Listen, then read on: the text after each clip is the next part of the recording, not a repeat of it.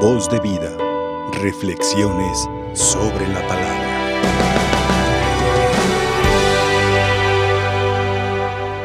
Amados hermanos, quiero iniciar esta reflexión diciendo que tenemos una meta, que nada aprisione la palabra. El día de ayer veíamos cómo estaba encarcelada la palabra, pero hoy vemos que nada debe de aprisionarla.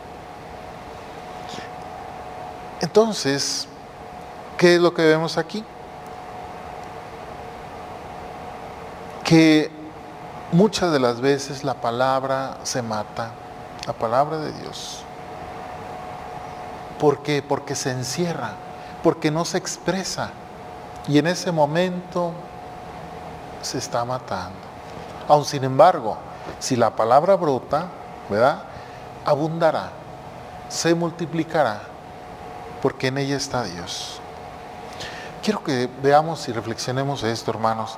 Existen dos tipos de palabras. ¿Sí? La palabra terrena, ¿verdad? Que puede matar esa palabra.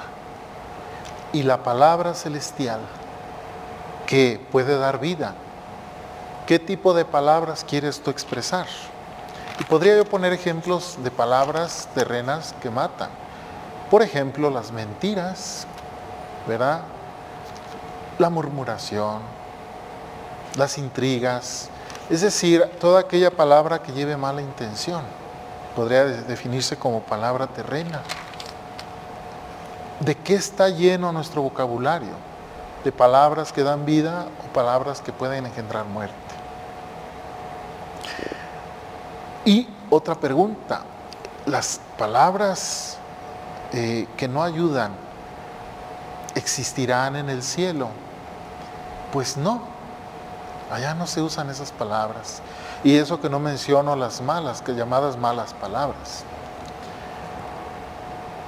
Entonces, si vemos qué dice la primera lectura, cómo se, se mata la palabra. Dice, los guardias condujeron a los apóstoles ante el Sanedrín, somos sacerdote. Dice, les hemos prohibido enseñar en nombre de Jesús, prohibido que brote la palabra. Fíjense nada más. Dice, primero, dice, dice Pedro, primero hay que obedecer a Dios y luego a los hombres. Dice, nuestros padres resucitaron a nuestro Padre resucitó a Jesús, quien ustedes dieron muerte, colgándolo en la cruz. Él es nuestro jefe y salvador. Y hay conversión y perdón de los pecados por Él. Y nosotros somos testigos de esto.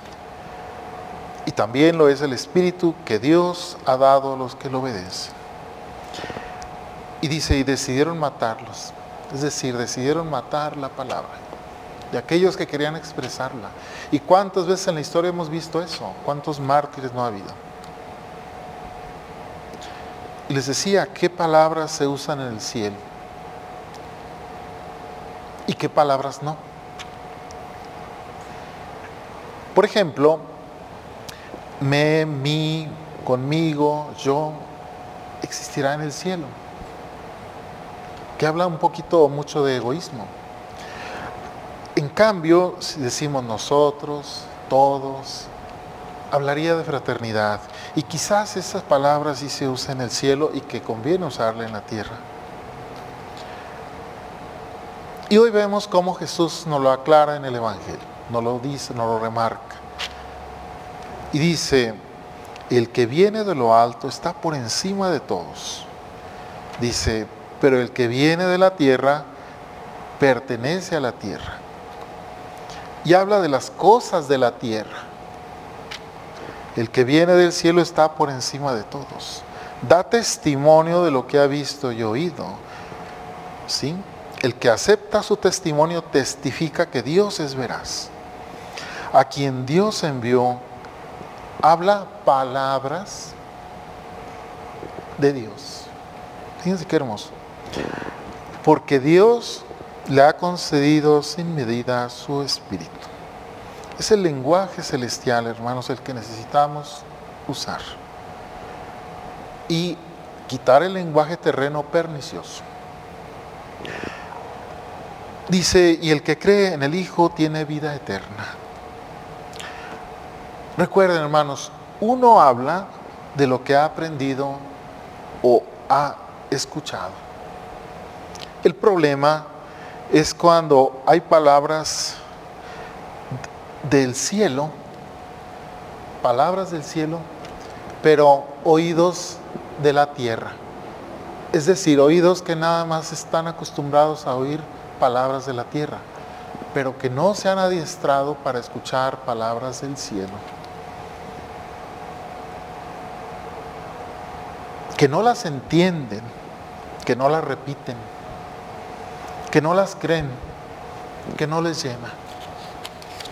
¿Se fijan cómo todo nuestro ser tiene que configurarse a lo celestial?